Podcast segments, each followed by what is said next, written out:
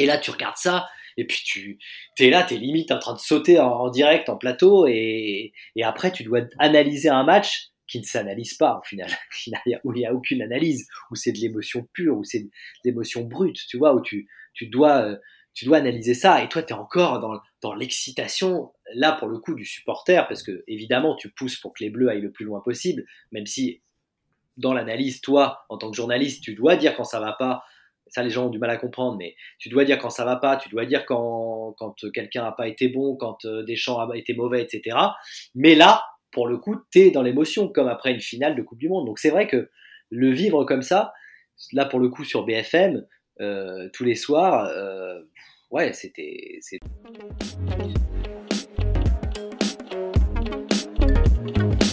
Confidence sportive, le podcast qui parle des émotions du sport.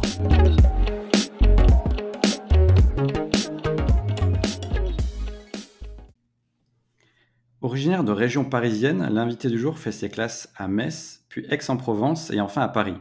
Le début d'une carrière de journaliste de sport qui a commencé il y a maintenant 15 ans. Il est notamment passé par iTélé, RTL, W9 et actuellement journaliste à RMC Sport. En parallèle de sa carrière, c'est bien sûr un amoureux de sport et un supporter passionné des grenades du FCMS. Enfin, il est également le créateur de Podio, studio de podcast de sport qui fête désormais ses un an. J'ai nommé François Pinet. Comment ça va François? Ça va très bien Thomas. Merci d'avoir accepté l'invitation. On va parler euh, de ta carrière de journaliste, mais pas que. Comment s'est passée la reprise pour toi? Est-ce que euh, c'est une période un peu plus compliquée? Tu jongles avec les enfants comme un artiste de football au quotidien? C'est ça le plus difficile, je pense, c'est gérer les enfants. Euh, oui, c'est sûr que bon, j'ai eu un deuxième enfant euh, au mois de mars dernier, une deuxième fille. Donc, je suis avec mes, mes deux filles et c'est vrai que c'est du sport, du sport quotidiennement. pour tous ceux qui ont des enfants, je pense qu'ils savent de quoi je parle. c'est vrai qu'on n'a plus beaucoup de temps pour soi. Euh, la première, euh, on l'avait plutôt bien gérée. On va dire qu'on avait le temps de la gérer. Et la deuxième, bah, c'est une sorte de tourbillon. Euh, voilà. Donc chaque minute compte à ce moment-là pour prendre un peu de temps, un peu de temps pour soi. Est-ce que le métier de, journaliste te permet également de, savourer ces moments-là et de faire partager ta passion pour le sport aux enfants? Oui, alors pour l'instant, c'est vrai que avec mes enfants, euh, elles, sont, elles sont petites, hein, donc euh, il y en a une qui a 10 mois et l'autre euh, qui a 4 ans et demi. Bon, je leur parle pas encore de sport, je leur parle plus de mon métier de journaliste, c'est vrai. J'ai fait d'ailleurs dans l'école de la plus grande une petite intervention parce que l'école invitait des gens pour parler de leur métier et puis ils m'ont demandé de venir présenter le métier de journaliste. Donc je suis venu avec mon micro, avec avec mon casque, etc. pour montrer un petit peu à tous ces à tous ces jeunes euh, ce que était le métier de journaliste. Hein. Enfin, c'est vraiment des enfants, donc c'est vraiment c'était basique. Et puis, euh, je sentais bien que ma fille a été très contente de dire que son papa était journaliste. Après, ça va pas plus loin de ça. Pour l'instant, on n'a pas encore on n'est pas encore rentré dans le détail du du, du 4-4-2 et du hors-jeu avec ma fille. elle regarde elle regarde quelques matchs quand même avec moi et elle me demande toujours euh, euh, c'est qui le jaune, euh, c'est qui le bleu, euh, c'est qui le vert en fonction des maillots, bien sûr. Alors j'essaie de lui expliquer, bah lui c'est le gardien de but, lui c'est l'arbitre. Voilà, le maillot rose de l'arbitre lui plaît particulièrement. Ah, ah c'est peut-être parce que c'est une fille, un petit, un petit tenant par rapport à la ça, couleur rose. Mais... Ouais. On n'a rien fait pour, mais visiblement elle est très attachée au rose. Alors si on revient à quelques années en arrière et si on se replonge dans ton enfance, tu découvres toi le sport à quel âge? Et à quel moment par la suite tu te dis que tu veux être journaliste de sport? Alors c'est assez tôt finalement quand j'y repense, je me dis euh, très très vite euh, j'avais envie d'être journaliste parce que je me souviens, bon moi je suis un grand grand fan de foot, euh, c'est le foot qui était vraiment ma passion enfant pas forcément y jouer parce que j'ai commencé si le foot euh, assez jeune, mais je me je sentais bien que bon bah j'étais pas tout ce monde concurrentiel parce que très tôt en fait les enfants sont mis en concurrence, faut être titulaire, faut pas être remplaçant, etc. pour les matchs du week-end. Euh, tout ça moi ça me perturbait un petit peu. Je faisais du foot mais pour le plaisir, pas forcément pour être le meilleur. Et c'est vrai que euh, ma passion du foot, c'était surtout ben, regarder les matchs à la télé, euh, collectionner, tu sais, les vignettes Panini, évidemment, moi je les avais toutes. Hein.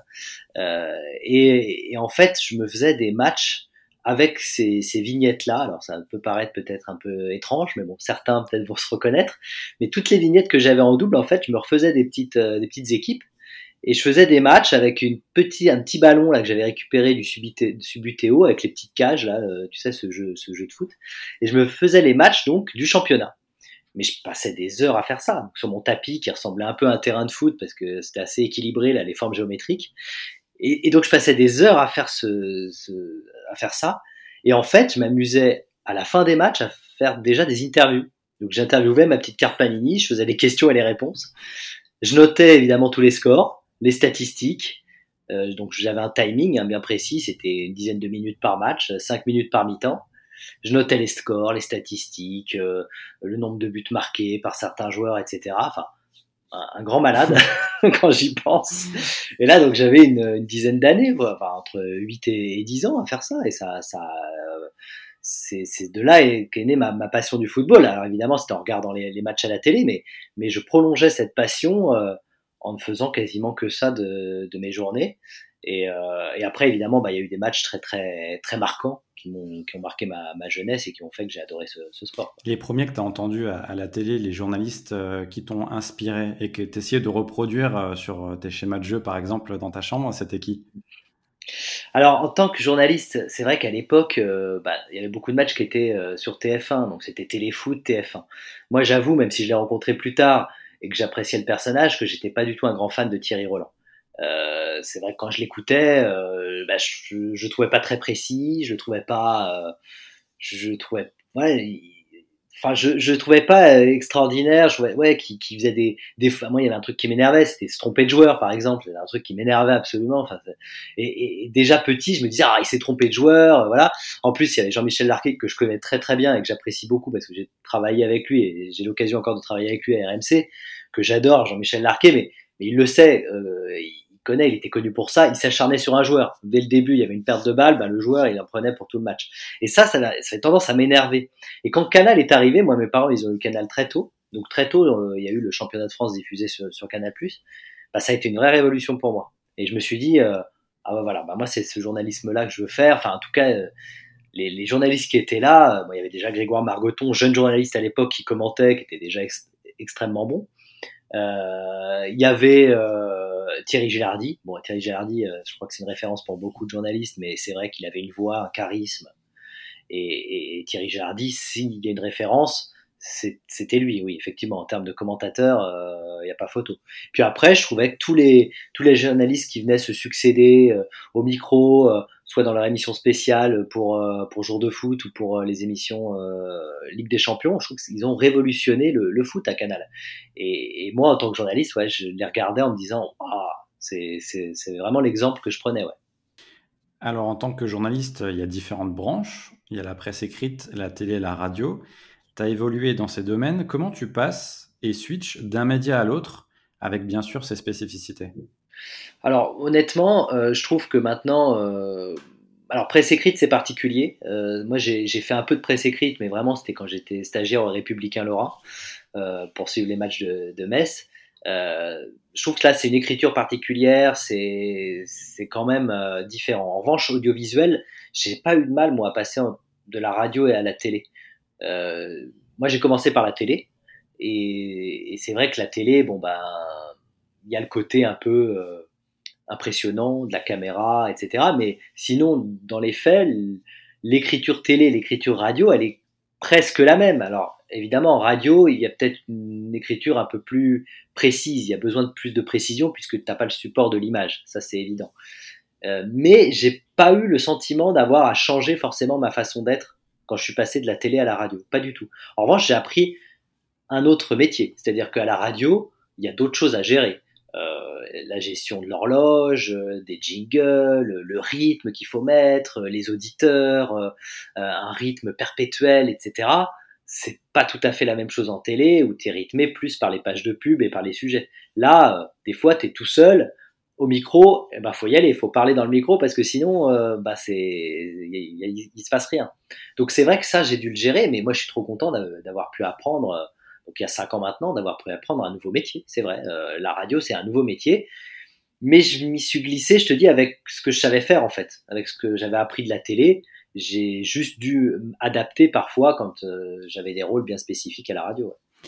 Et qu'est-ce que tu ressens quand tu passes justement de la radio où tu es en direct quelle émotion ça te, ça te transmet. Et de l'autre côté, à la télé, quand tu es face caméra, est-ce que justement tu as aussi un sentiment particulier que tu n'as pas forcément, bah, comme tu avais dit, dans la presse écrite ou, mmh. c'est pas le même type de journalisme? Alors honnêtement, moi j'ai toujours le stress déjà mais euh, ce que je dis, parce que je donne des cours de journalisme par ailleurs, à, ce que je dis à mes, jeunes étudiants, c'est que le stress, c'est bénéfique. Alors, faut pas évidemment que ça te bloque. Hein. Il y a des gens qui n'arrivent pas à gérer le stress. Mais moi, honnêtement, encore aujourd'hui, euh, j'ai le stress, en fait, pas au moment du direct, si tu veux, ni pas au moment où je passe devant la caméra. J'ai le stress avant. Donc toute la préparation pour moi elle est très importante et, et c'est là où j'ai le stress. Je me dis oh, je vais jamais être prêt.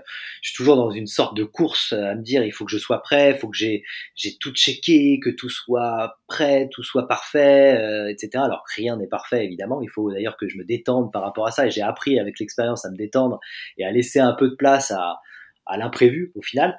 Mais au début c'est vrai que j'avais ce stress là et pas tant de passer à la télé ni d'être en direct Vraiment, c'était le, stress de la préparation, que tout soit prêt.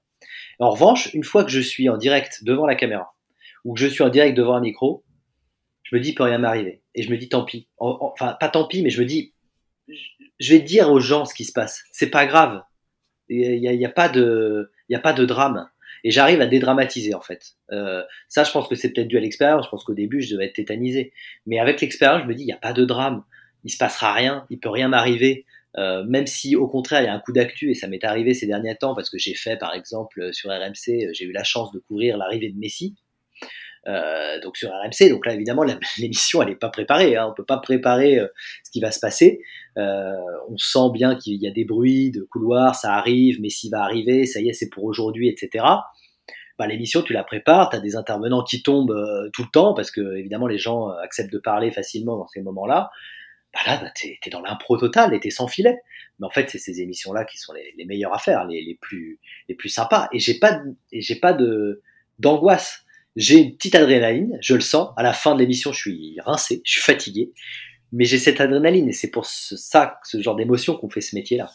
Donc, tu es un peu comme un sportif de haut niveau, tu te prépares bien, tu as le stress un, peu mmh. avant. Pendant, ben, tu as récité tes gammes, donc tu y vas. Et après, tu as l'adrénaline qui, ressent, qui ressort, pardon, et, puis, euh, et puis derrière, euh, tu te vides. Et, et puis et comme, le, alors, comme le sportif, euh, j'imagine que des fois, tu refais le match dans ta tête. Et moi, ça m'est arrivé, et surtout quand, dans mes jeunes années, au début de ma carrière, de, de, de, de faire une émission où j'étais pas content de moi du tout, et de la ressasser, mais pendant, pendant une journée complète, jusqu'à l'émission d'après. Donc, j'ai eu la chance de faire des émissions quotidiennes, donc une émission chasse l'autre. Mais j'avais cette sensation très désagréable de rentrer le soir et de me refaire pourquoi j'ai pas dit ça, pourquoi j'ai pas, ah, j'ai pas été bon là-dessus, etc., etc. Ça, ça m'arrive un peu moins parce que maintenant j'arrive justement à relativiser. Je me réécoute euh, régulièrement parce que pour moi, se réécouter, c'est comme ça qu'on progresse. C'est pas du tout pour me dire waouh, qu'est-ce que j'ai été bon aujourd'hui. C'est juste, euh, justement, je réécoute les émissions où j'ai des doutes, où je me sens pas super et pour me dire aussi que parfois, moi, j'ai un ressenti qui n'est pas forcément celui de l'auditeur ou du téléspectateur. Et, évidemment, quand on le vit, on a l'impression que on a, je sais pas, on a hésité pendant 30 euh, secondes, on a l'impression que ça a duré une heure, et en fait, ça se ressent pas. Mais voilà, c'est c'est pour ça que c'est important de réécouter. Mais ça, ça, je l'ai de moins en moins. Mais je l'ai eu longtemps. Et comme peut-être les sportifs qui se disent, bon, j'aurais dû faire un autre geste là devant le but pour euh, pour marquer le but. Alors, tu parlais de souvenirs. Justement, si on doit choisir le meilleur et le pire souvenir jusqu'à jusqu'à présent dans ta carrière, qui, euh, qui est encore assez euh, jeune, entre guillemets. J'espère que oui, j'ai encore d'autres années devant moi. Euh, le meilleur et le pire souvenir. Waouh, c'est dur ça comme question. Parce que j'en ai tellement des souvenirs. Peut-être ceux qui t'ont le, le plus marqué positivement et négativement. Ouais. Alors, il y a un souvenir euh, récent. Euh, alors récent, ça, ça, a quelques années quand même, mais c'était à RMC, donc c'était à la radio. Euh, c'était, euh, il y en a, en fait, il y en a deux à RMC. Tu vas voir, c'est un peu, c'est un peu lié. Euh, déjà, quand à RMC, on me dit, donc j'arrive à RMC en 2017, fin 2017, pour faire des journaux sport le week-end et le matin j'avais une petite expérience de l'antenne, etc. Donc, euh, il cherchait un remplaçant à Jean-Louis Tour, euh, que je salue d'ailleurs, qui euh, est présentateur de, à l'époque de Team Dugas, l'émission avec Christophe Dugas. Moi, je viens d'une émission avec Pascal Pro. C'est pas le même genre. c'est voilà euh, une émission dans 20h foot où on, on, reçoit peu finalement de d'athlètes, de sportifs de haut niveau, etc. Et donc, je me retrouve un peu propulsé à faire ces remplacements. Euh, et c'est pour ça que c'est à la fois un pire et un meilleur souvenir. C'est parce que là, pour le coup de stress, je te parlais de stress tout à l'heure, même malgré mon expérience, me dire que j'allais faire l'émission avec Christophe Dugarry, ben je me, au début, enfin, j'en ai pas dormi de la nuit. Je, je t'assure, j'en ai pas dormi de la nuit. C'était une angoisse totale. Bon, Dugarry, c'est voilà, pour moi, c'est une, une, légende du foot. Euh, après, moi, je l'ai critiqué comme tout le monde hein, sur le terrain et il le sait. Euh, et puis surtout, c'est une bête d'antenne. C'est un mec, voilà, je l'écoutais, il, voilà, il, est facile à l'antenne. Et c'est rare hein, quand même des gens comme ça, ultra, ultra facile à l'antenne. Et donc, je me retrouvais dans cette émission 18h sur RMC, me dire de faire, je vais faire cette émission avec des gens en plus que je connaissais pas bien. Hein. Je pense que ça faisait six mois que je devais être à RMC. Donc, je connaissais pas comment il fallait faire, toutes les façons de faire. J'avais dû réécouter mes, euh, deux semaines de Team Duga d'affilée hein, pour euh, savoir comment il fallait euh, gérer, euh, quelle rubrique, etc. Enfin, j'étais vraiment en stress. Donc ça, c'était un, un, souvenir assez désagréable d'un point de vue émotionnel parce que justement, je me souviens de ça et je me disais pourquoi je m'inflige ça? Pourquoi j'ai accepté cette mission? Pourquoi j'ai dit oui? C'est voilà. Et en même temps, c'est un super souvenir parce que je me retrouve donc avec Duga, voilà, qui est super sympa. Il t'accueille. Il dit bon alors François, ça va? On dirait qu'il te connaît depuis des années, etc. Euh, super grand, moi je suis pas très grand, donc il est assez impressionnant euh, physiquement, euh, super à l'aise. il arrive au cours de l'après-midi et puis voilà, et puis il est nature quoi. Et moi j'étais un peu tétanisé, un peu stressé. Et finalement ça s'est bien passé, enfin en tout cas de mon point de vue. Et puis et puis surtout j'ai pris un plaisir dingue à me dire j'ai fait cette émission. Et donc donc c'est pour ça voilà, je me suis dit waouh bah là je fais un autre métier. Ouais, bah j'ai réussi à le faire, j'étais content de moi. Donc j'ai eu toute une semaine. Je peux te dire qu'arrivé à la fin de la semaine, euh, le vendredi, je me suis dit bon bah je suis bien content que ça se termine. c'est quand les prochaines vacances de Jean-Louis Tour là? C'est bon, j'ai le temps. Euh, et puis au fur et à mesure du temps, évidemment, après j'en ai refait des remplacements, j'ai fait des, des choses et, et, je prenais de plus en plus de plaisir, je prenais de plus en plus mes marques, j'étais de plus en plus à l'aise. Et là, tu prends un pied dingue à faire cette émission, comme j'ai pu le faire avec Jérôme Roten, mais j'avais moins ce stress parce que j'avais eu cette expérience-là. Mais la première émission de Team Duga avec, Jean, euh, avec euh, Christophe Dugaroui en remplacement sur RMC à 18h, voilà, franchement, c'était c'était chaud. Et après, j'ai eu la chance aussi, donc ça c'est un bon souvenir d'interroger euh, Michel Platini. Pareil, c'est quand même une légende. Alors c'est pas une légende pour moi, de mon point de vue, puisque je suis je suis je suis pas de la génération Platini, on va dire, mais ça reste impressionnant. Donc ça, ça fait partie aussi, bien sûr, de de mes meilleurs souvenirs euh, en tant que en tant que en, tant que journaliste. Euh, après, euh, pire souvenir, il y a un souvenir, ouais. Ça c'est c'est toujours dans le sport, mais mais c'est peut-être le truc où là pour le coup des fois tu te dis faut pas dire oui à toutes les missions. Euh, c'était à iTélé, j'étais donc jeune journaliste, donc je faisais moi les journaux sport à iTélé à l'époque parce que Thierry Tuillier qui était directeur de rédaction et, et Pierre Friedenreich, le directeur à l'époque, m'avait euh, offert l'opportunité justement de passer à l'antenne parce qu'ils avaient vu que j'aimais ça et j'avais intégré le, le, service des sports depuis pas longtemps. Donc j'avais eu cette chance-là, donc je faisais les journaux sport, donc tout se passait bien euh, dans les matinales, euh, etc. Et puis un jour, euh, iTélé avait euh, grande idée racheter les droits du tiercé. Mais moi, c'est un monde que je ne connaissais absolument pas, le tiercé, le quintet, tout ça. Alors là, complètement largué. Hein. Et donc, il y avait la diffusion de la course sur iTélé, et il y avait avant deux émissions, donc une le samedi, une le dimanche, avant la course. Et idée de génie, il m'avait proposé de la présenter. et moi, bon, j'étais tout jeune, c'était une opportunité supplémentaire. Ils m'ont dit, vas-y, tu vas présenter l'émission des courses. Je sais plus comment ça s'appelait. Et je me retrouve dans un monde mais totalement inconnu, avec des termes mais que je ne comprenais pas, etc. Donc j'étais perdu totalement, hein, vraiment perdu pour faire une émission de, des, des, chevaux quoi.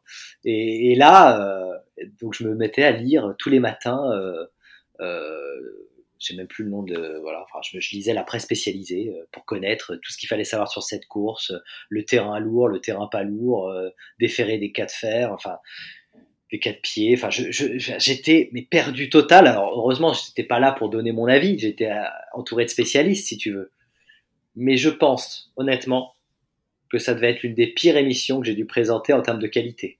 le présentateur n'était pas à sa place, je donnais absolument aucun rythme. Je pense que j'étais complètement perdu, ça devait se voir. Donc voilà, j'en suis désolé pour tous ceux qui ont eu accès à cette émission. Je remercie encore les experts qui, eux, pour le coup, étaient très bons, euh, vraiment, il n'y a pas de souci. Mais moi, ça a été une souffrance, ça a dû durer une demi-saison ou une saison, parce que bon, les courses se sont arrêtées sur les télé, mais, mais c'était des week-ends où j'avais un travail en plus en plus, hein, c'était du travail en plus.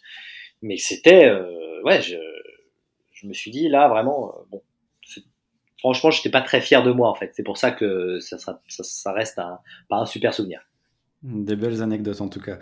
Euh, tu avais du coup, par rapport à, à Tim Dugas et à Dugarry, un peu la peur de mal faire, si j'ai bien compris. Ouais. La peur de décevoir, etc. Mais il t'a mis à l'aise, donc euh, derrière, euh, tu as pu euh, faire ton émission et ça s'est bien passé. Est-ce que tu avais d'autres moments où tu as vraiment bien préparé ton émission tu penses que tout va, tout va bien se dérouler et tu as des personnes ou des personnages qui, qui étaient dans l'émission et qui, que tu sentais peut-être qui allaient te mettre plus mal à l'aise et qui allaient moins jouer le jeu. Comment tu appréhendes aussi ce, ce moment-là où bah, tu dois quand même faire l'émission et tu sens que la personne n'est peut-être pas réceptive ou que ça se passe pas comme tu voulais? Alors c'est vrai que ça arrive peu maintenant parce que j'arrive sans doute à les gérer. Tu sais, à RMC, on gère aussi des, auditeurs qui parfois partent euh, sur des choses où, où euh, voilà, c'est pas du tout euh, ce vers quoi tu veux les emmener ou voilà. Donc c'est pareil. Maintenant, j'ai avec l'expérience, j'ai appris à gérer ça, soit en rigoler, soit être un peu plus comment dire Prendre du recul Prendre du recul, ouais. Et puis, et puis même, il y a eu, alors si, avec, euh, avec euh, Christophe Dugarry, il y a eu un moment, euh, parce que, alors, Dugas, il gère très bien tout ça. Hein. Il sait faire, il y a quelqu'un qui veut pas parler, bah, lui dit, bah, vous venez pas, ou vous partez, ou voilà, si vous n'avez pas envie de venir, un invité qui vient et qui n'a pas envie de donner, au revoir monsieur. Et ça, il savait très bien le gérer. Moi, c'est vrai que j'ai une tendance, quand j'étais en tout cas jeune journaliste, plutôt à iTélé, euh, j'avais une tendance plutôt à être à pas vouloir froisser les gens. Donc dans voilà, dans, dans, la vie de tous les jours, j'aime pas froisser les gens, j'aime pas euh, leur dire du mal, j'aime pas voilà. Mais du coup, être un peu trop gentil. Et j'ai appris avec le temps euh, dans ma carrière qu'il fallait aussi parfois être plus ferme. Et euh, je me souviens donc avec, euh, alors je me souviendrai pas exactement de qui c'était, euh, bon peu importe. Euh, je me souviens que je crois que c'était suite à des événements, alors c'était pas récent, hein, c'était suite à des événements, euh, sans doute des, des, des supporters euh, qui avaient causé de troubles, etc. dans un stade. On devait avoir justement le, le, le président de ce club-là, où ses supporters avaient, avaient mal, avaient fait n'importe quoi, euh, au téléphone, et, et lui, euh, bah, évidemment, il campait sur ses positions. Et je me souviens que ça a été un peu comme une révélation parce que en fait, il m'avait agacé euh, à ce moment-là. Il était euh, justement un peu agaçant dans sa façon d'être. Euh, il était agaçant dans sa façon de dire les choses. il avait l'air de tout savoir. Il méprisait, nous prenait un petit peu de haut. Et je me souviens que là, je me suis dit bon, j'étais un peu, c'est vrai, sans doute soutenu par par du gars qui était là aussi. Donc ça met à l'aise, hein, qui était aussi dans la même idée que moi. Bah voilà, je me suis pas laissé faire. Et je me suis dit à partir de là, ouais, tu vas pas te laisser faire. L'antenne, c'est aussi ça. C'est c'est pas non plus seulement dire euh, euh, merci monsieur, euh, merci d'avoir été là, etc. C'est aussi dire quand ça va pas. Et, je pense que je pense que maintenant ça m'arrive plus vraiment parce que si quelqu'un effectivement bah, n'est pas coopératif, n'est pas agréable, etc. Bah, ça me dérangera pas de lui dire. Alors faut pas le dire de façon frontale ou cash, mais mais mais tu peux trouver une façon de dire pour dire écoutez voilà si vous n'avez pas envie d'être là on passe à autre chose et puis et puis au revoir monsieur. Voilà tout simplement. Euh, et c'est vrai que que ça c'est je l'ai appris avec le temps. Je, sais pas si j'ai le temps mais il y a une petite anecdote et il m'en voudra pas hein, avec Pascal Pro qui est assez amusante parce que justement euh, ça prouve comme quoi on évolue à tout âge et que ben, on apprend euh, dans ce dans ce métier là on apprend de, chaque chose et de chaque séquence. euh, c'est l'une des premières fois où je faisais 20h foot. Donc Pascal Pro n'était pas encore à iTélé à l'époque. 20h foot était présenté euh, par moi ou par des gens de Canal+. Donc moi je faisais quelques journées par, euh, par semaine, mais vraiment je faisais je crois le lundi et le mardi. Et c'était une émission très courte, c'était une demi-heure sur toute l'actu du foot où on était seul en, en, plateau. Donc le but du jeu c'était de remplir cette demi-heure, ce qui n'est pas évident, avec évidemment des sujets, mais aussi des invités. Et moi, alors, je cherchais des invités. Et c'était à l'époque de Nantes, où Nantes n'allait pas bien. Où Nantes, on avait appris le week-end que, que, Nantes, où ça faisait une semaine que Nantes descendait en Ligue 2. À l'époque, c'était Pascal Pro qui était directeur général de l'équipe. Et il y avait eu des tags à la Jonelière et des tags un peu partout euh, de supporters. Et donc moi, euh, j'envoyais des, des, des, messages pour essayer d'avoir des invités du club. Euh, et puis, alors étonnamment, Pascal Pro, j'avais eu son numéro, il me répond euh, par texto, oui, pas de problème, je viens dans l'émission. Je dis, ah bah super, c'est bon, là, on a une bonne émission, etc. On fait l'émission à 20h, ça prend un peu de temps avant de le prendre lui, alors il est au téléphone avec, euh, avec les gens qui gèrent l'émission, puis il commence à s'impatienter, il dit, bah attendez, vous m'avez dit 20h, hein, il est 20h10, voilà, il commence à s'énerver un petit peu un peu chaud, quoi, le Pascal Pro. Quand il arrive à l'antenne, que je lui donne la parole, moi, jeune journaliste, bah, je lui dis bon alors euh, voilà, il y a eu des, tags ce week-end à la Genelière avec des supporters nantais qui ont fait part de leur mécontentement, etc. Qu'est-ce que vous répondez à ça? Et là il me répond mais vous appelez ça des supporters? Euh, Bah je dis bah en tout cas eux ils s'appellent comme ça et puis ils supportent Nantes, etc. Mais vous vous appelez ça des supporters? Mais vous vraiment vous, vous appelez ça des supporters, etc. Et donc il n'a pas du tout répondu à la question tactique classique. Hein, les hommes politiques font ça très bien. Comme il a senti que j'étais jeune journaliste que voilà, je démarrais. Il s'est engouffré dans la brèche. Il s'en souvient plus hein, de cette anecdote. Hein. Je lui ai répété, mais il sait très bien que, que, enfin, il, s'en souvient pas parce que voilà, il savait peut-être même pas que j'étais, que c'était moi, mais, mais, euh, mais en tout cas, voilà, c'était sa technique. Vous appelez ça des supporters, et c'était 10 minutes d'angoisse, pas possible. Où moi, j'ai pas réussi à lui, à lui rentrer dedans, à lui dire, écoutez, vous n'avez pas envie de répondre à mes questions, au revoir. Ce que j'aurais dû faire, et donc voilà, j'essayais de, de, débattre un peu, euh, de lui dire, mais attendez, on va parler d'autre chose, alors on va parler du sujet, euh, euh, de tel sujet, là sur la formation FC. Il, dit, il me répond, mais, mais euh, vous avez pas très bien travaillé votre dossier, enfin voilà. Donc, me mettre dans les cordes systématiquement. Et moi, impossible de réagir, tétanisé. Seul en plateau, tétanisé. Donc là, j'étais, euh, ça faisait un an que je faisais de l'antenne seulement, donc j'étais tout jeune. Au moins, j'ai appris quelque chose. Et j'ai appris que bah, plus jamais je me laisserais faire comme ça. Donc, au fur et à mesure du temps, voilà, c'est ce que je t'expliquais je pense qu'on apprend à, à, réagir, à rebondir, que ce soit en direct, etc. Et à plus laisser faire. Mais parce que nous-mêmes, humainement aussi, hein, moi je, je, je, le reconnais aussi, hein, euh, je vais pas parler que du journaliste, mais l'homme aussi a évolué. Et, oui. et, et moi-même, je me fais moins marcher sur les pieds aussi que qu'à l'époque où, où peut-être j'étais jeune, timide. Moi, j'ai toujours été très timide comme enfant. Euh, j'étais un enfant timide. Et, et, et, à force de grandir, à force de prendre des responsabilités, à force aussi de prendre des claques, à force de voir des portes se fermer parce que tu es timide, à force euh, peut-être euh, voilà d'apprendre, d'apprentissage, bah, tu te constitues aussi en, en tant qu'homme et, en tant qu'homme, bah, tu n'acceptes plus certaines choses, tu vois. Et, et c'est ça aussi qui fait que tu changes aussi en tant que journaliste, je pense. Puis il y a la personnalité. On, tu peux pas changer ta personnalité. Par contre, tu évolues, comme tu dis, à travers ton parcours, dans ton métier, etc. Et en tant qu'homme. Donc ça, c'est super intéressant de, de, le retranscrire et, et c'est super euh, intéressant. En tant que journaliste, euh, tu dois être impartial. Mais je sais que tu as quand même un petit côté supporter des grenades du FCMS. J'ai notamment vu une, une, story sur Instagram euh, où tu étais vachement énervé après un but encaissé. Est-ce que tu peux nous parler de, de, cet amour pour le FCMS je remercie Arthur Robert qui prend comme ça toujours les bons moments. Et donc là, effectivement, c'était le François Pinet supporter que vous avez pu voir sur Instagram. Euh, oui, c'est vrai que je dois être impartial, mais la chance que j'ai à RMC, c'est qu'on peut se lâcher. Et que maintenant, je suis identifié supporter du FCMS. Et à la limite, c'est peut-être euh, quand on est supporter, entre guillemets, d'une équipe, qu'on est les plus durs avec eux, les plus sévères. Et c'est vrai que bah, moi, je transpire devant les, les matchs du FCMS euh, voilà, de, depuis quelques années. C'est assez compliqué. Euh, mais en même temps, c'est pour ça qu'on vibre. Hein. C'est pour ça qu'on aime le, le, foot et, et ce sport. C'est pour vibrer, pour tenir un but à zéro jusqu'à la fin. Voilà, avec le, le FCMS, on a l'habitude. C'est quatre petites victoires, mais à chaque fois, j'ai vibré. Mais sinon, pour revenir sur mon amour du FCMS, euh, en fait, il date, il est assez récent dans le sens où c'est pas un amour de jeunesse tu veux, moi, le FCMS, justement, je reviens à mes histoires Panini, là.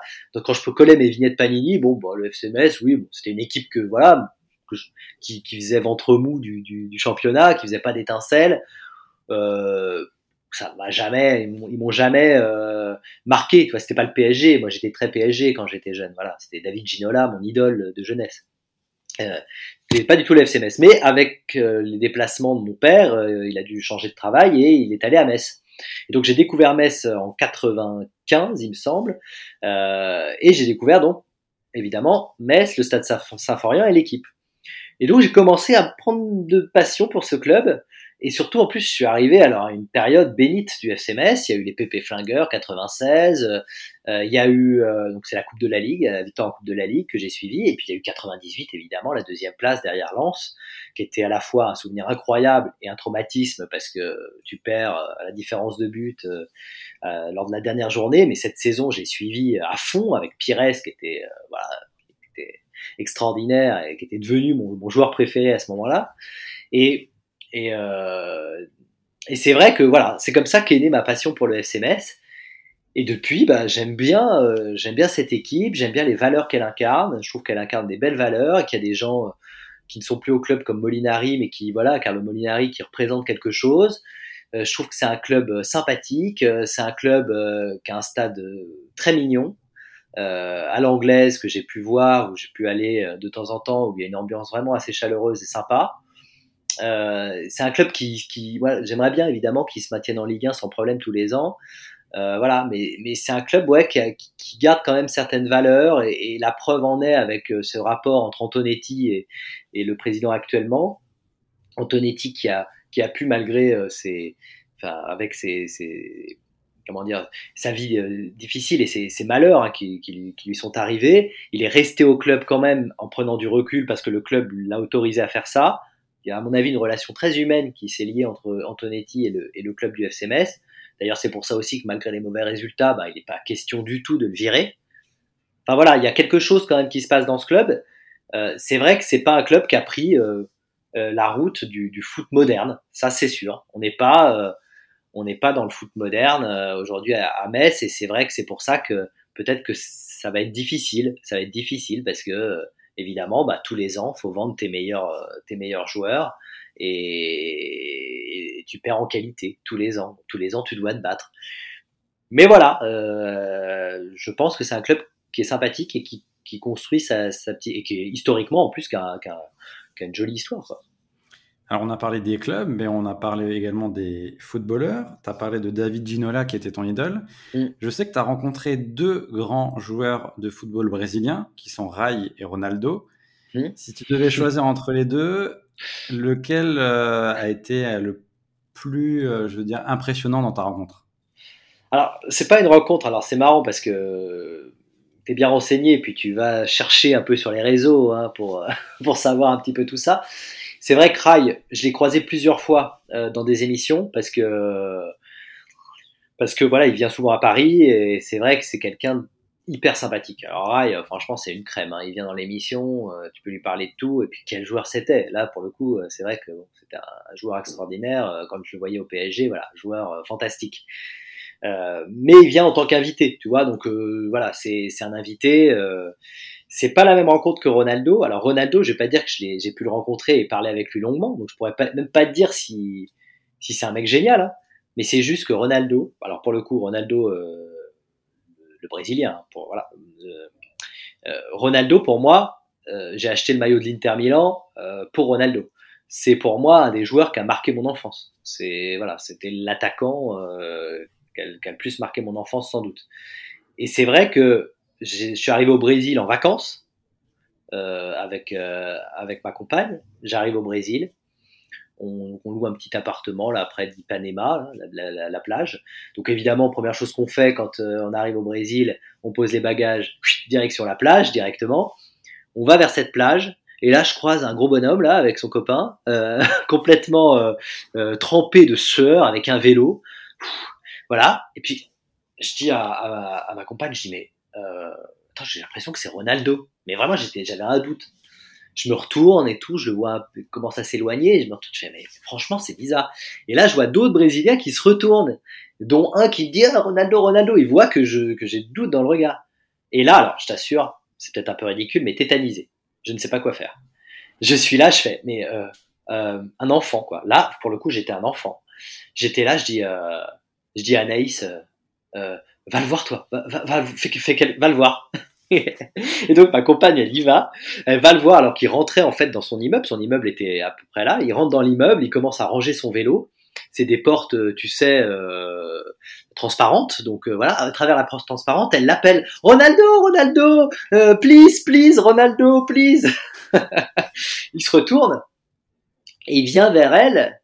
Et donc moi là, je, et, et elle commence à lui dire ah Ronaldo machin. Et donc là il sort et tout. Et elle, et elle lui dit voilà je suis avec euh, mon copain qui est fan de foot et tout, et moi donc je commence à lui parler, à lui dire ouais, moi, je, viens de Paris, je sais que t'aimes bien Paris, alors il me dit oui oui, ah tu viens de Paris, oui j'ai une maison là-bas, etc euh, etc. Bon, on discute cinq minutes hein, parce qu'après très vite il y a un attroupement qui se crée, donc il y a, il y a deux trois personnes qui viennent et qui en profitent.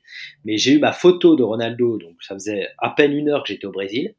Je peux te dire que j'avais la banane pendant tout le séjour, une semaine complète où j'avais le sourire bizarre, voilà, un enfant complètement. J'étais, euh, je tremblais, je t'assure, après l'avoir rencontré. C'est bizarre que ça me fasse ça, alors que j'étais quand même, voilà, j'avais la trentaine passée, hein, mais je tremblais un peu. Et je repassais tous les jours devant, exprès, on allait à la plage, tous, les jours je repassais devant en me disant, ah franchement, j'aurais dû lui dire ça, j'aurais dû lui dire ça, j'aurais dû prendre son contact, etc., etc., mais tellement tétanisé que voilà.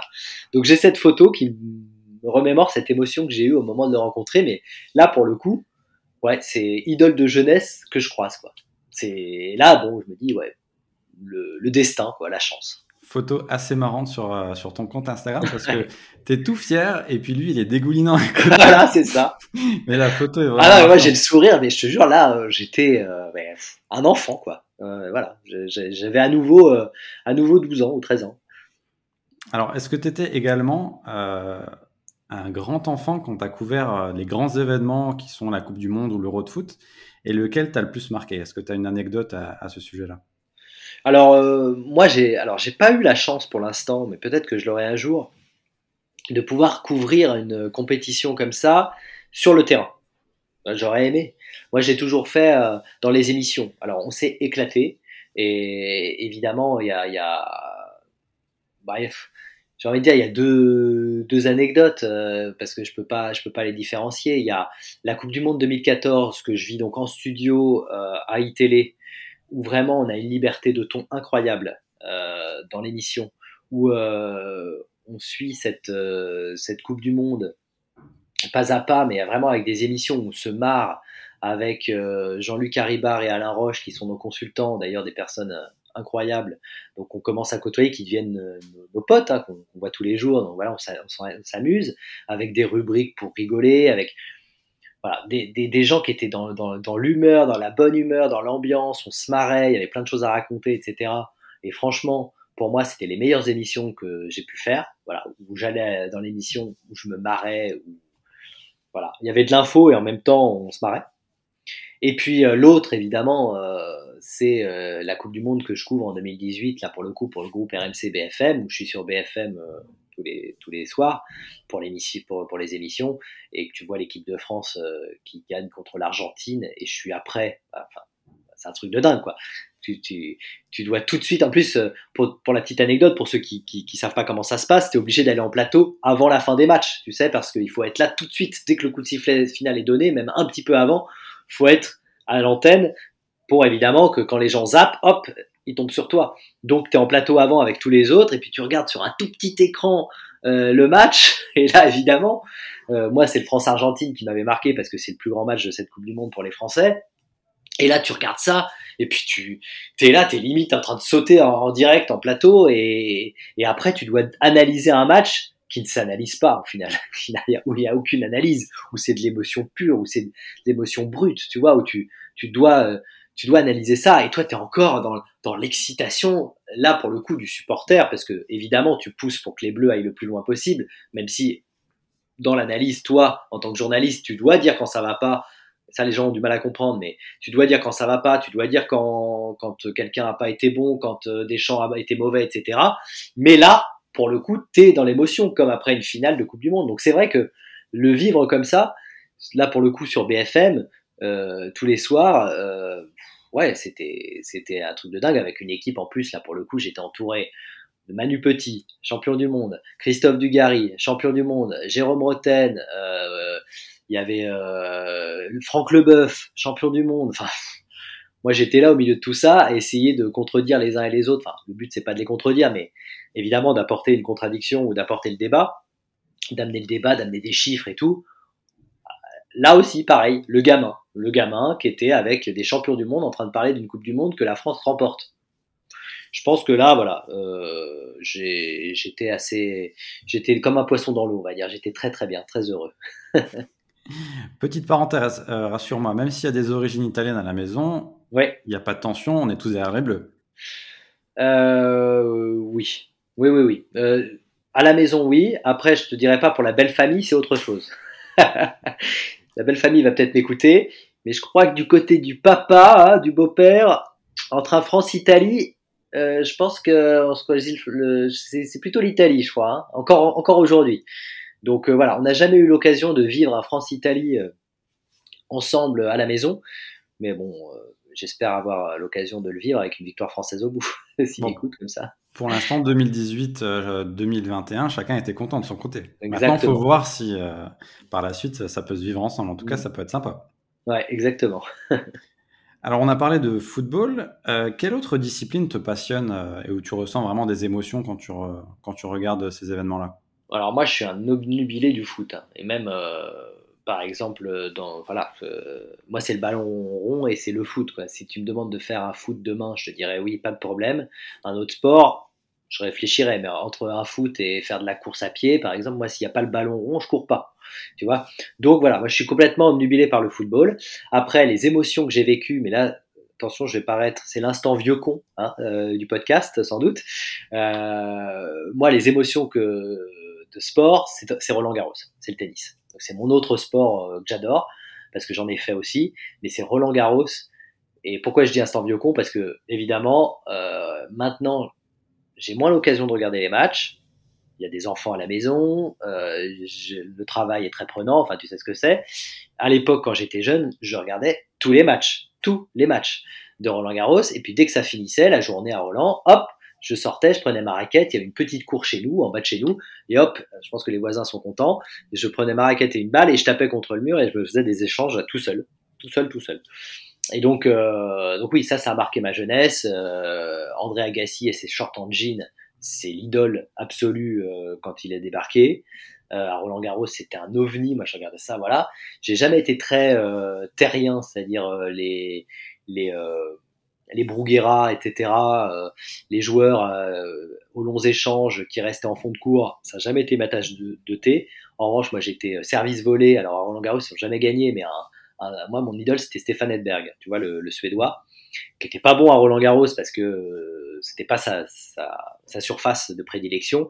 Euh, le mec, voilà, c'était service volé, service volé, service volé. Il allait à la volée. Moi, j'adorais aller à la volée quand je jouais au tennis.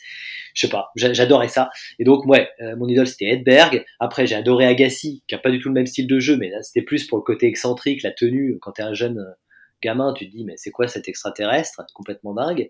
Et puis, voilà, quoi, des, des des, souvenirs de Roland Garros, ouais, ça très précis de cette période-là, tu vois, de, cette période-là où je regardais vraiment tous les matchs et, euh, où je vibrais, alors pas avec les Français, mais ça c'était pas très grave à la limite. Je, trouvais, euh, ouais, j'aimais bien ouais, ce côté-là et c'est vrai que le tennis maintenant, je trouve qu'il est moins euh, mais c'est pour ça que je te dis c'est vieux con, parce que je pense que chaque génération, euh, aujourd'hui, ils vont me dire, voilà, Nadal Federer, évidemment, j'ai vu des, des matchs de dingo euh, entre ces extraterrestres. A, voilà. Mais c'est vrai que l'enfant l'enfant qui te parle là, euh, c'est le Roland Garros de ces années-là, de ces années 90 qui m'a marqué. J'étais amoureux de Gabriela Sabatini, ma compagne ne m'en voudra pas, mais évidemment, voilà, c'était voilà, ce sont des souvenirs d'enfance, typiquement, qui, qui, qui, qui m'ont marqué. Euh, voilà. Après, comme tu dis, je pense que quand on a la vision de l'enfance, on n'a pas la même vision. Moi, c'était exactement pareil que toi, je te rassure, mais c'était un peu plus tard avec l'avènement de Gustavo Kuerten. Ouais. Et je faisais aussi euh, tennis-tennis contre, contre le mur et je cassais même des carreaux, moi, donc je me faisais engueuler derrière. Et, et tu, j'ai l'impression que, bah, il y a des grands matchs, hein, comme tu as dit, Federer, Nadal, Djokovic, etc mais tu perds un peu la flamme peut-être où tu, tu, vois le match différemment euh, en prenant de l'âge ah, en bah, fonction de tes fonctions. Sûr. Mais moi, mais alors là, pour, je pense que ça rentre dans le thème de, ta, de ton podcast, qui est quand même un podcast d'émotion, etc. Si tu parles d'émotion, rien n'égale l'émotion d'un enfant. Et, euh, et, je pense que nous, on est en fait tous des enfants, tous les fans de sport, n'importe quel sport. Hein. En fait, c'est puiser de leurs souvenirs. On peut pas devenir fan. Je pense pas qu'on puisse devenir fan à 30 ans d'un sport. Je, je pense pas. Enfin, le pratiquer, oui, sans doute. Mais fan, comme un enfant peut l'être, là, comme je te le raconte, avec passion, euh, de souvenirs, de, de joueurs, de ça, c'est que des choses de l'enfance. Et, et, je pense vraiment que le foot, c'est pareil. Hein. Là, on parlait du tennis, mais le foot, c'est pareil. C'est-à-dire que, évidemment, que les émotions. Alors, je te, je te parle de 2018, oui, mais j'ai plus d'émotions en 98 qu'en 2018, moi, parce que c'est ma génération. Euh, bien sûr que les jeunes d'aujourd'hui, ils ont eu des émotions en 2018, et ça ne veut pas dire que leur émotion est moins bien que la nôtre, pas du tout, mais c'est leur émotion à eux.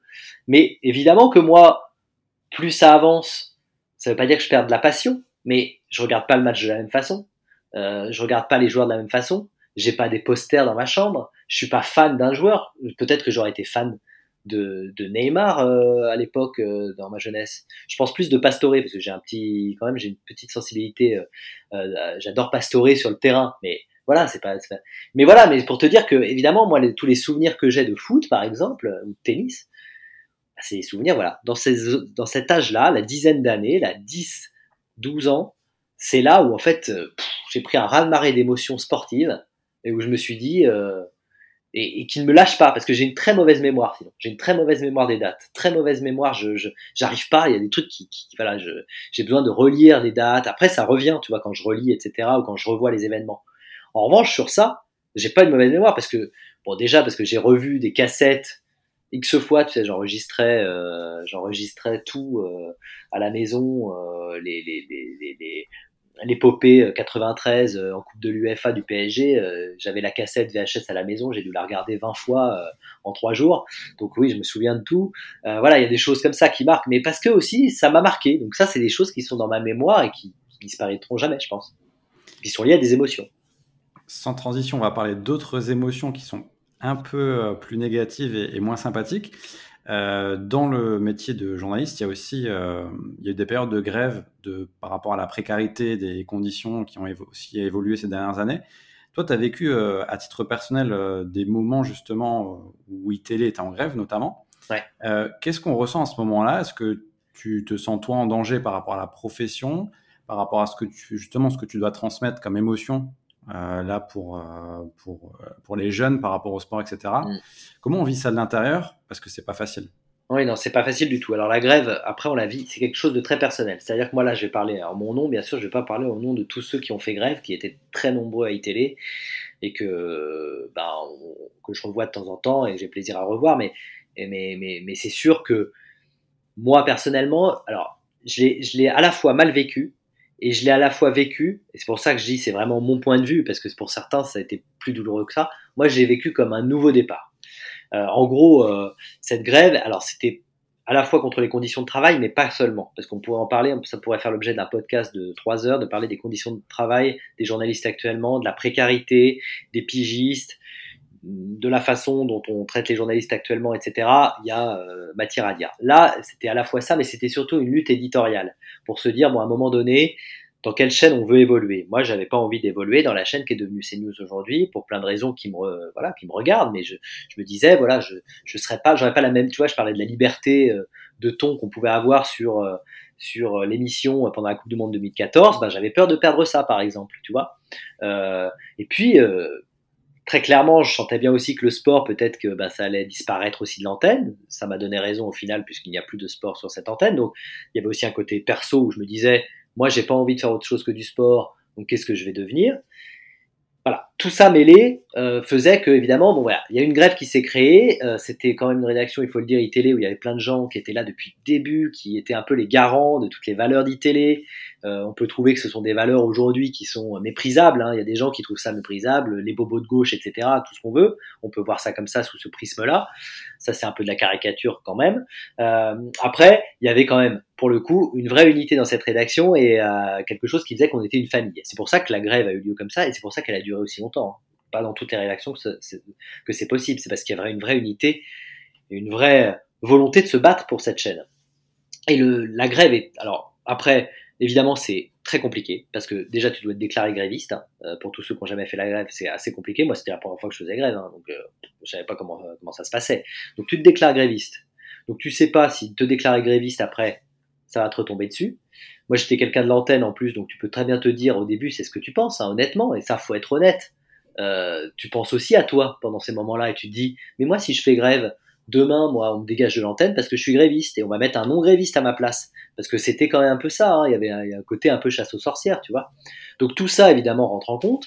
Donc ça, c'est très lourd, c'est très compliqué. Et puis ce qui a été terrible, vraiment, c'est à la fin de la grève, on sentait bien qu'en fait, on n'obtiendrait rien parce qu'au départ, quand on fait grève, on demande juste des garanties, savoir à quoi ça va ressembler, savoir s'ils peuvent retourner, retirer Morandini de l'antenne le temps de l'enquête, c'était juste ça la demande au départ, ça a été un niet catégorique. Donc après on a dit bon bah dans ce cas-là d'accord, mais est-ce que vous pouvez nous donner des garanties sur ce que va devenir la chaîne? On n'a jamais eu de garantie. La seule chose qu'on a obtenue, c'est une évolution des conditions de départ. on a bien compris qu'ils voulaient nous faire partir, mais au départ les gens voulaient pas partir. Et c'est au fur et à mesure on s'est rendu compte bah, qu'on se heurtait à un mur et que finalement c'était compliqué. Que les gens commencé à partir pour des raisons personnelles, bien sûr, il y avait le chèque, tu sais, il y a des chèques de départ, etc. Donc certains, c'était l'occasion pour eux de, de, de, prendre un chèque et de partir. Il y a certains qui avaient envie de partir depuis longtemps et c'était l'occasion. Je ne juge pas, bien évidemment. Et donc les uns et les autres, et ça c'était dur, en AG, tous les jours, il y avait un départ, un pot de départ, quelqu'un qui partait, quelqu'un qui partait. Et toi, tu te retrouves là, t'as pas forcément au départ envie de partir, et puis au fur et à mesure du temps, tu te dis, mais il va rester quoi de ma chaîne? Il va rester quoi, moi, des gens que je connais, etc. Au service des sports, pareil, les gens que, qui m'ont recruté commençaient à vouloir partir, on en parlait entre nous, et puis les gens, ça y est, se décident à partir. Et moi, j'avoue que j'ai pris cette décision un peu. Alors c'était réfléchi, mais un peu aussi j'avais besoin de ça parce que sinon peut-être que je serais jamais parti parce que j'avais évidemment la crainte de l'après. Et puis les gens te le disent. Euh, qu'est-ce que tu vas devenir? Qu'est-ce que tu vas faire? Tu fais une connerie? Pourquoi tu pars? Mais t'es bien installé. On te propose de gagner un peu plus d'argent, de faire un autre métier, machin. Mais pourquoi tu pars, etc. Donc il y a des gens qui te disent ça évidemment. Et, et, et, moi, je, vraiment dans ma tête, donc ça a fait un cheminement. Et un coup, un jour, je me suis réveillé, j'ai dit je peux pas. Hop. Et j'ai pris ma décision et j'ai annoncé à tout le monde que je partais. J'avais besoin de ça, donc c'est la deuxième version. Je te dis, c'est un nouveau départ. C'est que moi, je me suis dit bon, en dans la réflexion, je me suis dit bon, là, je vais avoir, euh, j'avais pas 40 ans encore, j'ai 35 ans, mais je me suis dit bon, allez, c'est peut-être l'occasion euh, de voir quelque chose de nouveau. Je vais pas rester à chaque fois dans 20 heures foot, euh, à faire cette émission tout le temps, toute ma vie. Peut-être qu'il faut que je me mette un peu en danger. Peut-être qu'il faut que je me donne un nouveau challenge, etc. Donc je suis parti avec rien, certes avec un chèque. Euh, donc oui, j'ai pas démissionné. Euh, donc c'est vrai qu'il y avait ce, ce matelas-là qui permet de te dire aussi, bon, ça te permet de voir venir. Mais j'avais aucune opportunité, rien d'ouvert derrière. Et, et, et c'est vrai que voilà, je me suis dit, en plus, il y avait la naissance, euh, enfin ma femme était enceinte de la première, de ma première fille, donc euh, qui arrivait. Et au lieu de faire, bon, ah, je vais avoir un enfant, il faut que je reste, euh, c'est trop risqué, moi, ça, ça agit comme un déclic. Je me suis dit, bon, allez, c'est le moment.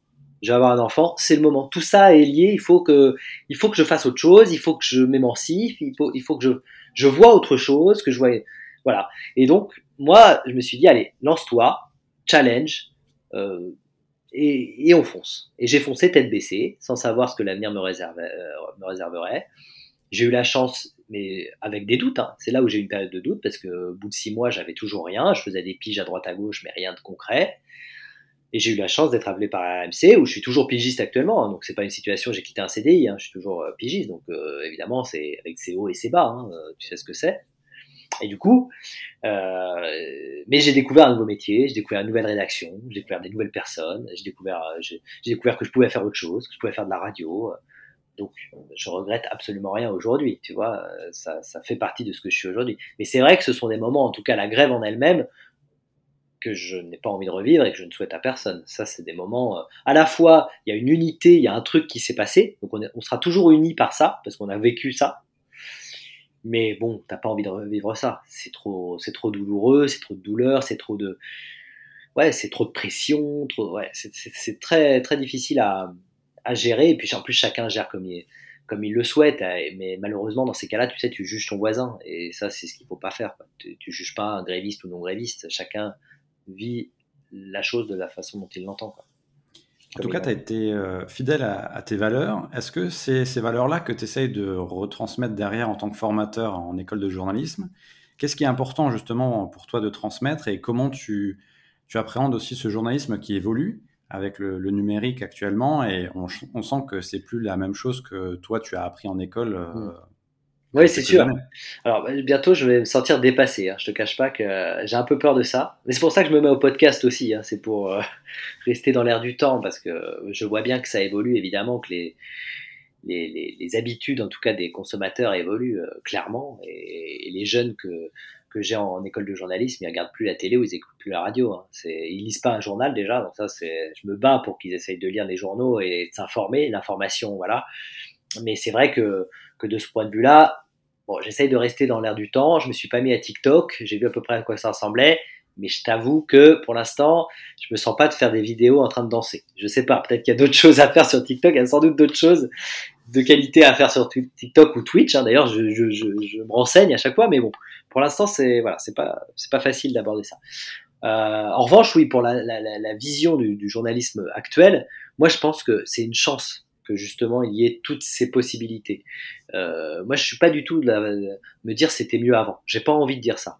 Euh, évidemment, euh, voilà, avant il n'y avait pas Internet, donc tu prenais ton petit stylo, tu voyageais, tu allais à la rencontre des gens et tu faisais un autre métier. Bien évidemment, c'est pas le même journalisme. Le journalisme évolue, mais ça veut pas dire que c'était c'était mieux avant.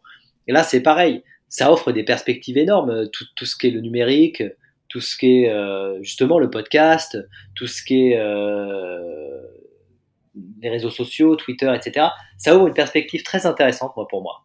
C'est que les gens qui sont justement dans le journalisme, on critique souvent les journalistes en disant ils sont tous pareils. Ils sont tous, c'est tous les mêmes. Ils sont tous issus de la même école, c'est le même moule, donc ils pensent pareil, donc forcément l'information est la même partout puisque ce sont les mêmes. C'est pas totalement faux, c'est pas vrai non plus, mais c'est pas totalement faux. C'est vrai que les écoles, elles ont tendance à former un peu toujours les mêmes, les mêmes personnes. Euh, et eh ben tout ça, tout ce qui est numérique, permet à des personnes qui ne sont pas journalistes à la base de faire un vrai travail journalistique. Et ça, c'est extraordinaire. Moi, j'ai rencontré euh, Kevin Vessière, que tu suis sur, euh, sur Twitter peut-être, euh, qui fait de la géopolitique, qui s'est spécialisé dans la géopolitique. Il n'est pas du tout journaliste à la base. Voilà, c'est un passionné de géopolitique, c'est pas son métier. Et eh ben, il fait un vrai travail journalistique sur chacune de ses, de, de ses publications. Et honnêtement, ben, tant mieux que maintenant il soit reconnu pour ce qu'il fait. Et je trouve ça bien que ça ouvre justement des perspectives à des gens qui n'étaient pas forcément journalistes, mais qui ont des choses à dire, à raconter.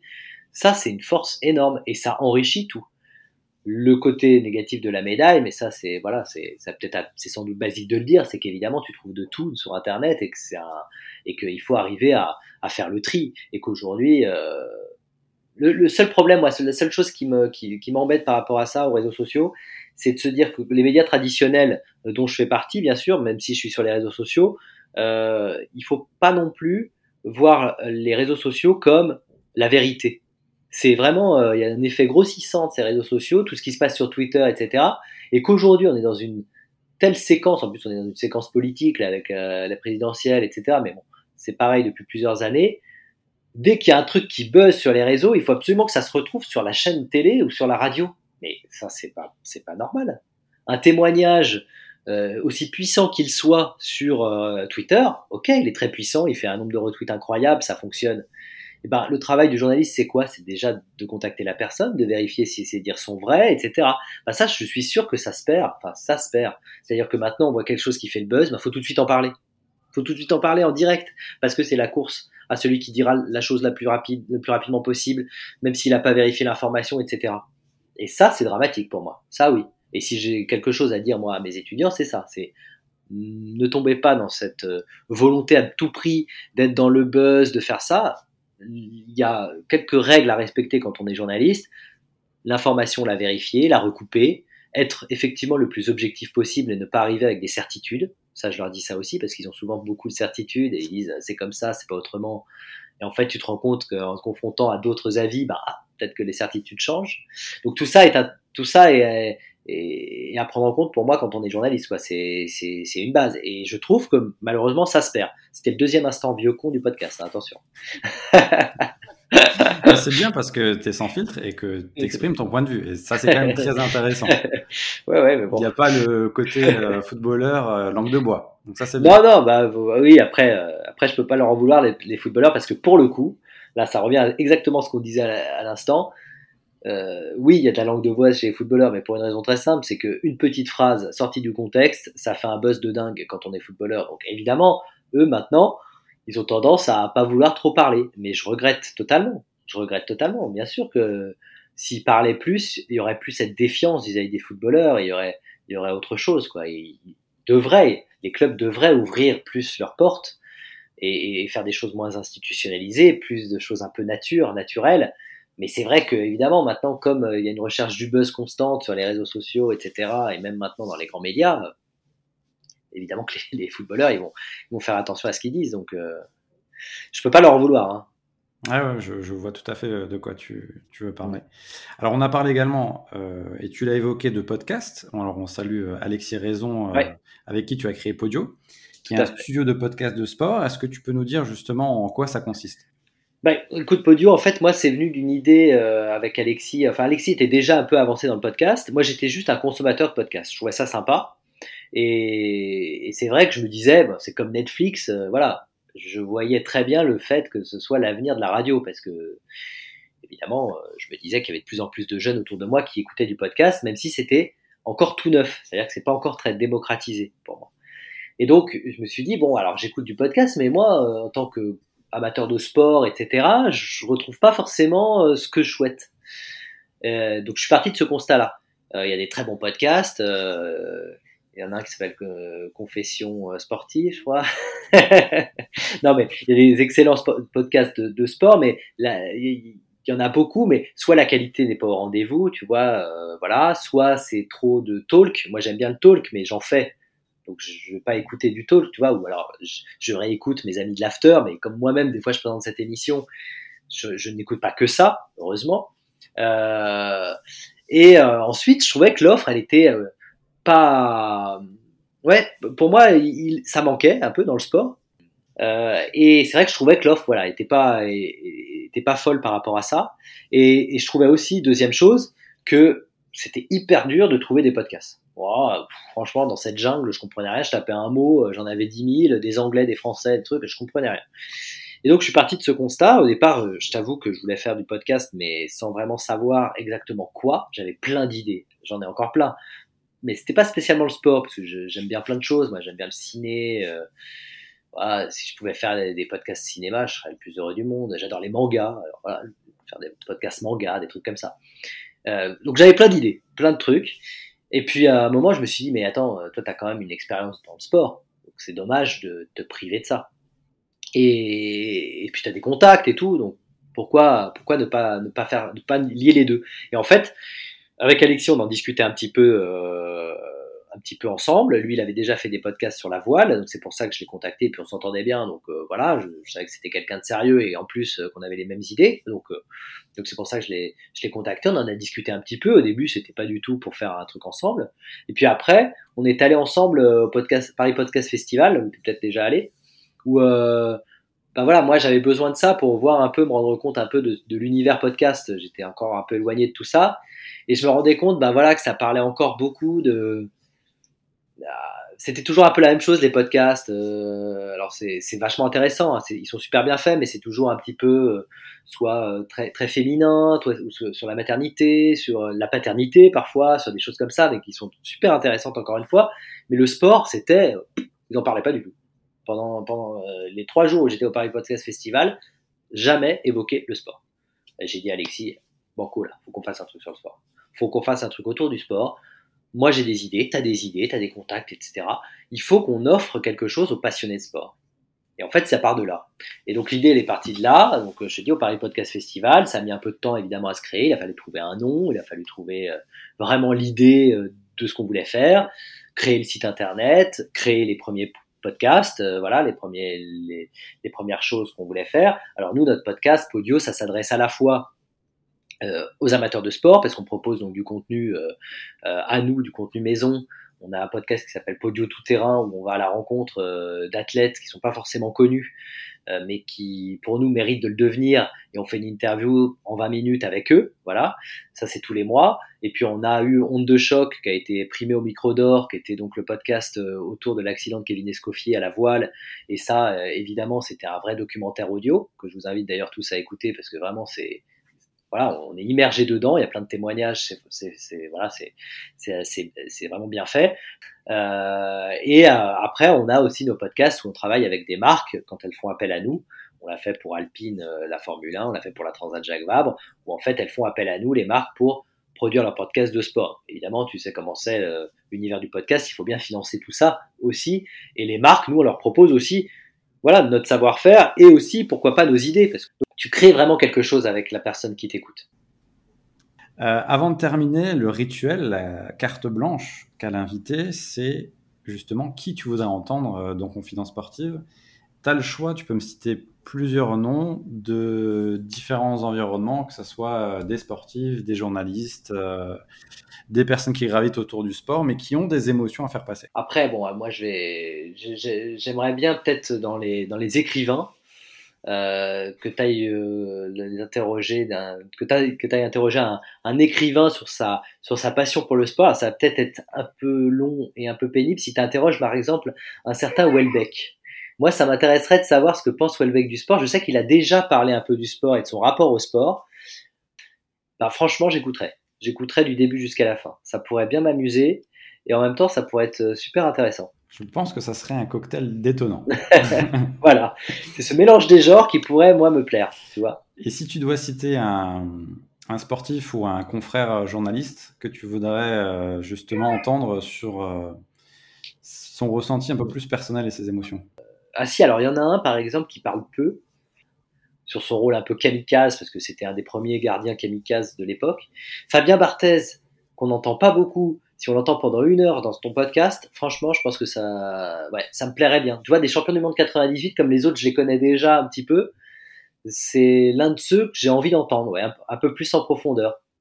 En tout cas, François, merci pour, euh, pour euh, ta sincérité. Donc, euh, n'hésitez pas à, toujours noter les podcasts, c'est important pour en faire la promotion de Podio, de Confidence Sportive sur les réseaux. Et puis, bah, on vous dit à très vite sur Podio. François, un petit mot pour conclure Écoute, ça a été euh, vraiment enrichissant. J'avais l'impression d'être un peu parfois chez le psy, euh, grâce à toi.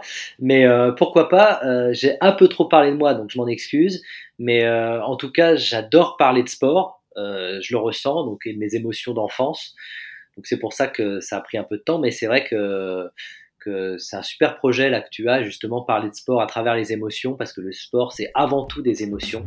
Et c'est pour ça qu'on aime le sport qu'elles soient positives ou négatives c'est avant tout des émotions le sport. Donc euh, voilà restez connectés et merci beaucoup encore Thomas pour ton invitation